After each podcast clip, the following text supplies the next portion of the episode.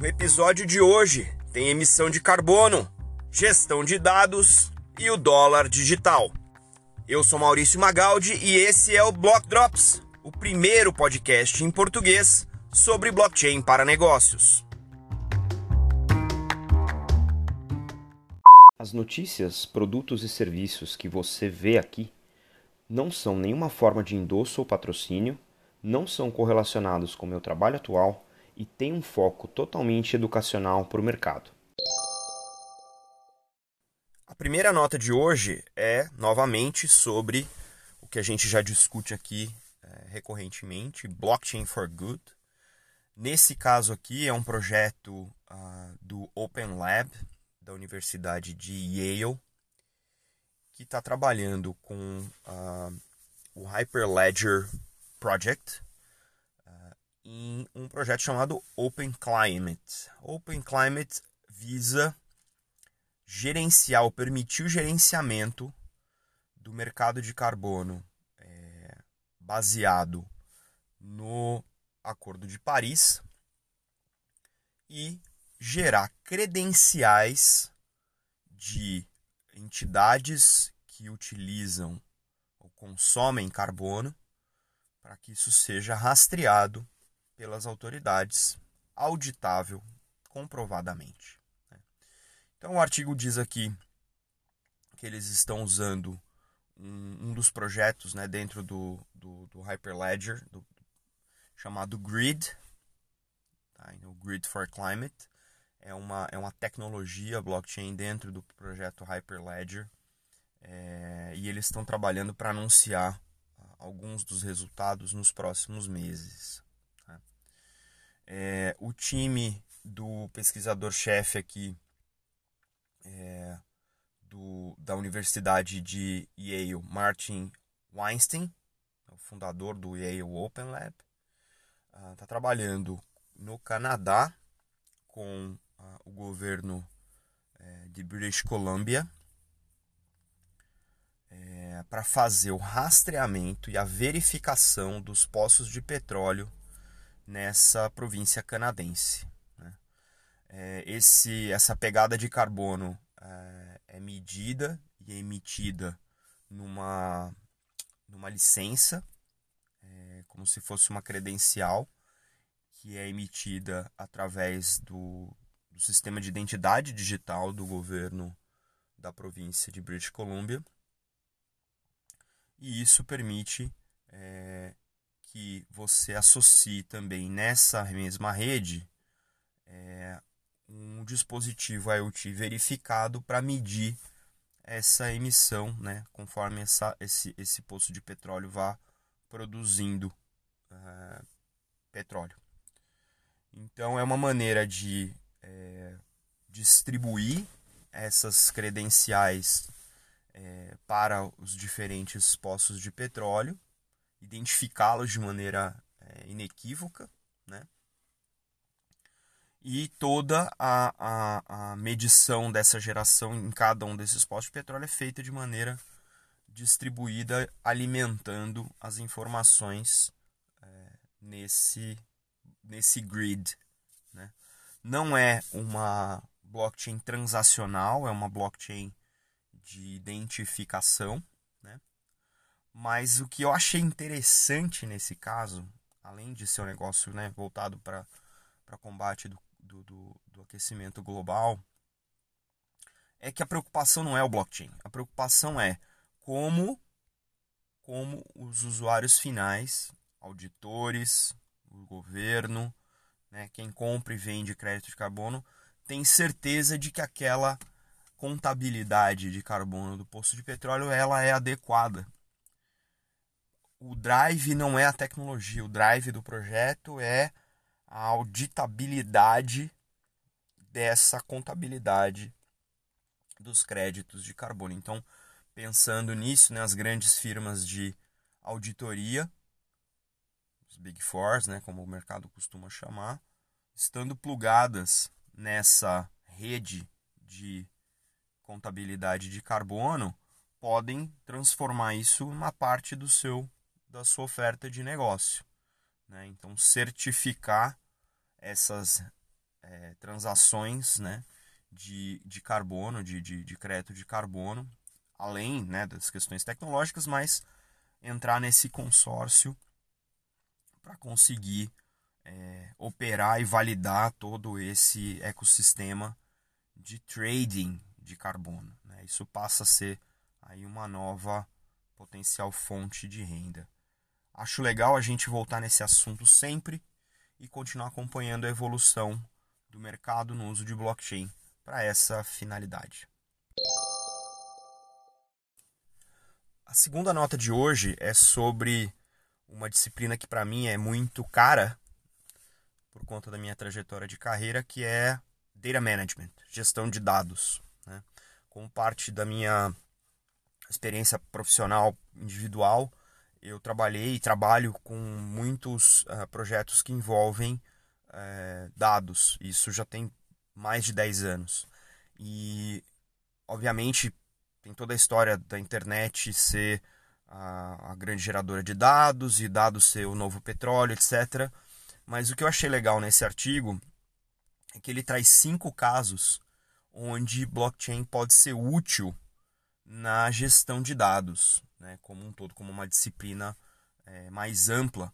E aí eu vou comentar esses cinco casos aqui com vocês e, obviamente, fiquem à vontade também de comentar é, nas redes sociais e, e, a gente pode estender essa discussão. A primeira sugestão do artigo, e esse artigo foi escrito é, por, pelo Kevin Doubleday, num site chamado Flurry Blog, que trata basicamente de é, tecnologia, dados, inteligência artificial. E a primeira sugestão uh, dele para o uso do blockchain nesse espaço é o que eles chamam aqui de Unified Master Data Management. Né? MDM, Master Data Management, é uma disciplina é, importante nas empresas, são os cadastros fundamentais, muita gente chama de Golden Sources, um, e os frameworks de indústria todos tratam de alguma maneira desses cadastros, desses Master Data.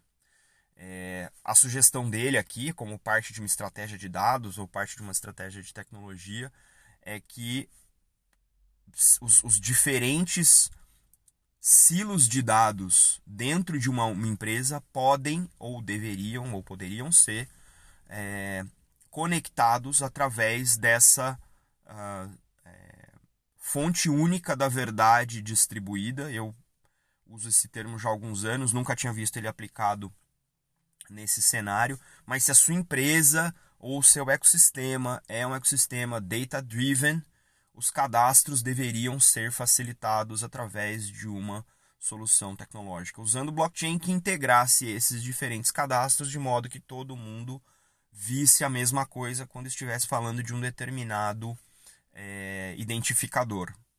Nos casos mais conhecidos, clientes, cadastros de produto, né, cadastros de ah, no, mundo de IoT, cadastros de devices, né, de dispositivos. Então, é um caso de uso que pode ser tanto aplicado numa organização muito grande, que tenha uma arquitetura de sistemas muito fragmentada, que não é um caso que a gente costuma discutir ou favorecer quando fala sobre blockchain, porque está falando de um ecossistema é, hermético, né? mas pode ser feito no nível de indústria. Né? A, a, o antigo EDI, é, foi pensado assim, mas a tecnologia usada nunca foi uh, essa. nunca permitiu o que o blockchain hoje permite. Então pode ser uma, uma diferença aí. É, o segundo ponto, Instant Data Compliance. A gente acabou aqui de, de falar de créditos de carbono, então pensando em que uh, eu tenho a condição de fazer a, a auditoria de dados que foram usados transacionalmente. Utilizando isso, o trabalho do auditor é reduzido em, em um grande volume e e o aumento da precisão da auditoria, porque o blockchain é imutável, também uh, é, aumenta em termos de qualidade daquilo que a auditoria é, está fazendo. Né? Uh, o terceiro ponto é Data Provenance and Replayability. Data provenance é, é, o, é, a rastreabilidade do dado. O que aconteceu com aquele dado ao longo da jornada daquela informação dentro da organização ou dentro do uh, ecossistema. Né?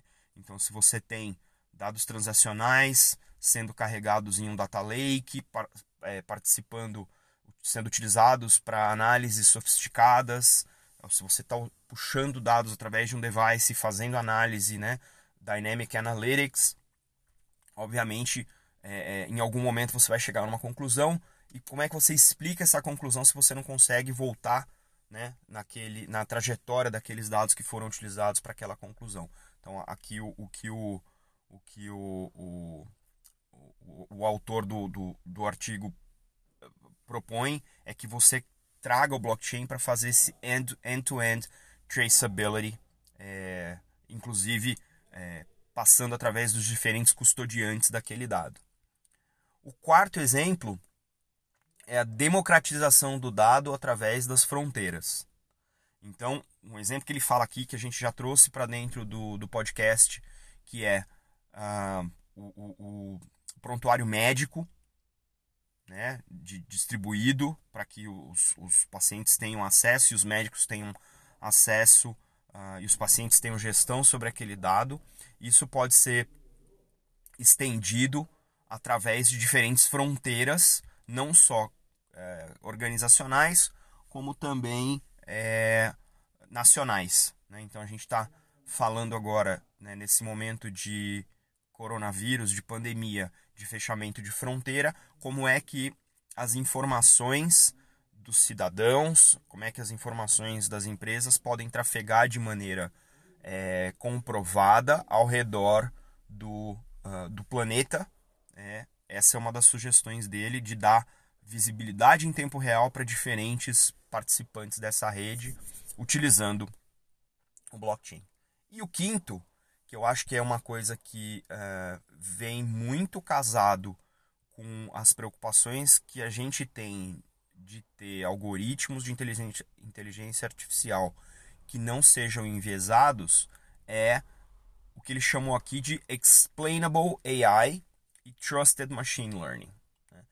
É, isso é o caso da gente quase quase como um data provenance, né, que ele cita anteriormente, é, mas preservar a integridade do dado conforme esse dado é usado para o aprendizado desse machine learning, né, criptografado, é, protegido também, né, para que ele seja usado sem ser exposto e, obviamente, você ter né, nas, nas decisões tomadas por é, veículos autônomos ou entidades, robôs autônomos, conseguir explicar por que as decisões foram tomadas pelos agentes autônomos daquela maneira. Um pouquinho de data provenance também nesse caso. É interessante que em cada um desses casos que ele cita, existem características específicas do blockchain sendo utilizados. Então, tem questões de rede, tem questões de auditabilidade, tem questões de rastreabilidade, é, imutabilidade. Então, são características da tecnologia blockchain aplicadas a diferentes casos de uso dentro das disciplinas de data management, que não necessariamente são óbvias no primeiro momento, mas que podem, se bem aplicadas, se bem estruturadas, resolver algumas dessas questões desses cinco itens que ele aponta. É, eu fico curioso para ver se a gente vai encontrar algum caso aplicável ou se isso aqui é só um exercício teórico, mas é interessante ver que essa discussão está começando a chegar no mundo uh, de CDOs e data officers, etc. E olhando para frente, no próprio Brasil, né? A gente tem a, a entrada da LGPD esse ano, na Europa já tem GDPR, nos Estados Unidos tem outras legislações novas de privacidade de dados. É importante a gente olhar para o blockchain como também um dispositivo pode permitir a gente estar tá, uh, compliant com todas as regulações ao, ao redor do mundo.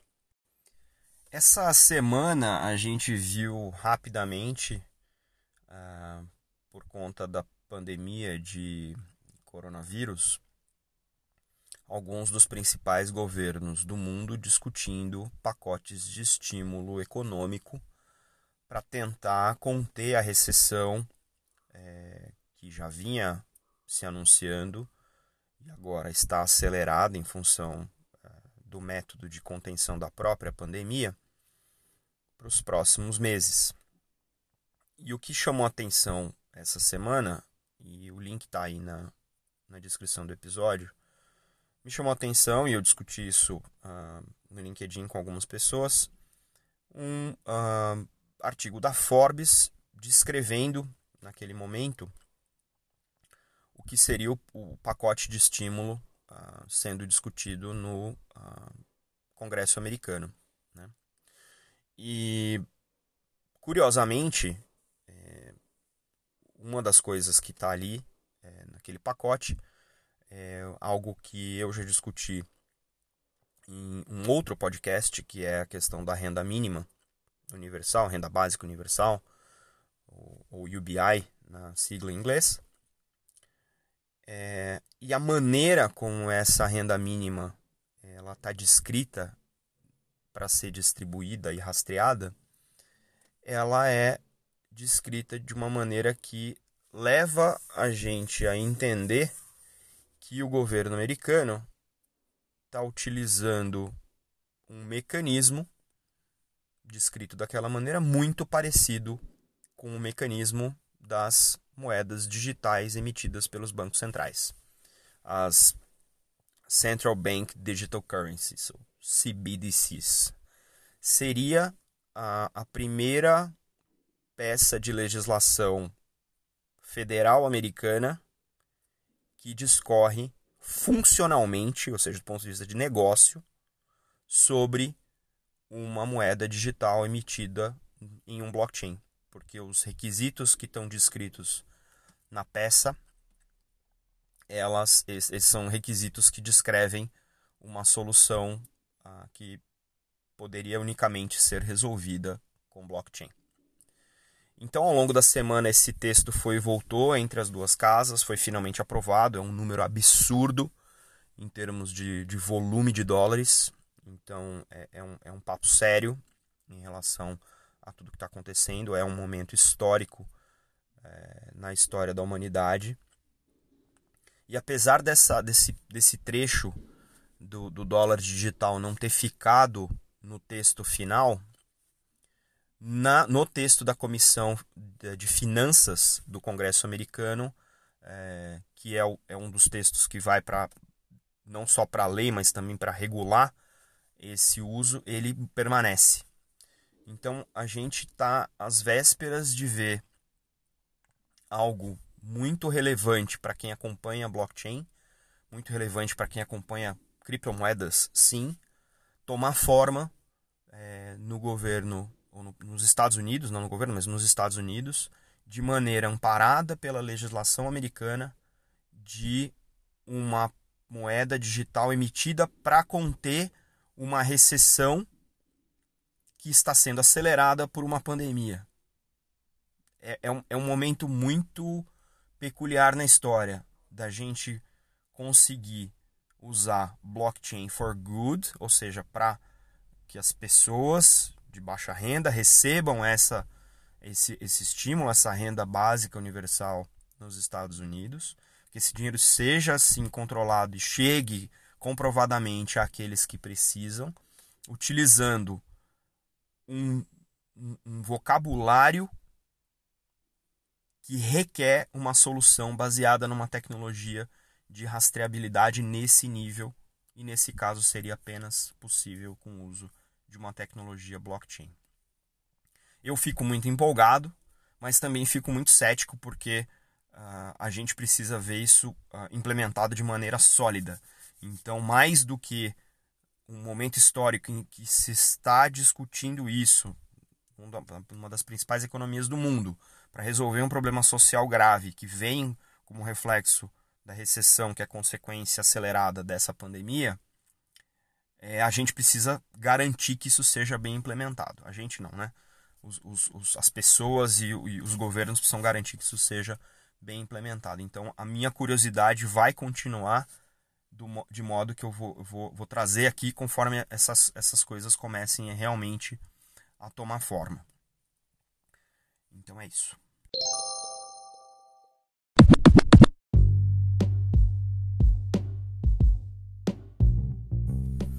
Bom, pessoal, é isso. O episódio de hoje fica por aqui.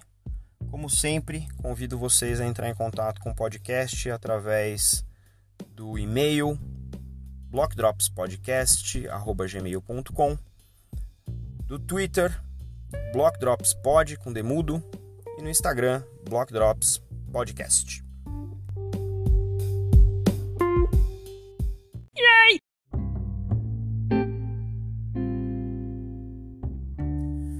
Salve de hoje vai para Liliane Thier do Women in Blockchain aqui do Brasil, com quem eu tenho trocado algumas mensagens e a gente está coordenando para fazer um Block Talks bastante especial. Vai para Silvia Coelho, que está bombando com o seu podcast Elas Programam. And to my good friends Crystal Weber and Anthony Day, who have now a new episode of the podcast Blockchain Won't Save the World. I encourage you guys to check that out as well. A gente fica por aqui. Fiquem em casa, fiquem em segurança. Até a próxima. Tchau.